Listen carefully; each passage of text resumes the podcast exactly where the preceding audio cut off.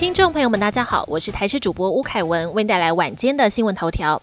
新北市树林区下午疑似发生瓦斯气爆，酿成一死两伤。当时一声爆炸声之后，住宅大楼的四楼就冒出火焰，屋内一对情侣第一时间紧急逃出来，但身上有多处烧烫伤，男子双手手指还被炸断。警消人员进一步搜索，在六楼楼梯间又发现四十多岁男屋主已经没有生命迹象，送医不治。警消目前不排除瓦斯气爆，但但也怀疑可能还有其他原因。继二零一九年美国来台转机过境航班开放托运行李免安检后，交通部严拟再纳入随身行李免安检，传出最快下半年实施，让转机乘客有机会节省三十分钟到六十分钟。专家指出，其实只要在起头航点落实安全检查，像是美国因为反恐的关系，安检都特别严格，而转机旅客又都在管制区的情况下，免安检的确不会有太大问题。日本一向给旅客的印象治安都还不错，但最近一群台湾旅客疑似在饭店都被偷走总计七十万元的财物。更离谱的是，财物消失的时间点疑似在旅客熟睡的时候。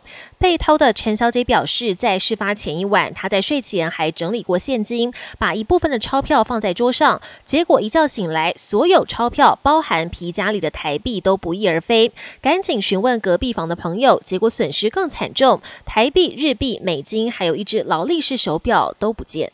国际焦点：日本东京山手线通勤列车，二十五号下午，一名男子突然在拥挤的车厢内挥舞菜刀，乘客惊慌奔逃，所幸无人被菜刀刺伤，只有三个人摔倒受到轻伤。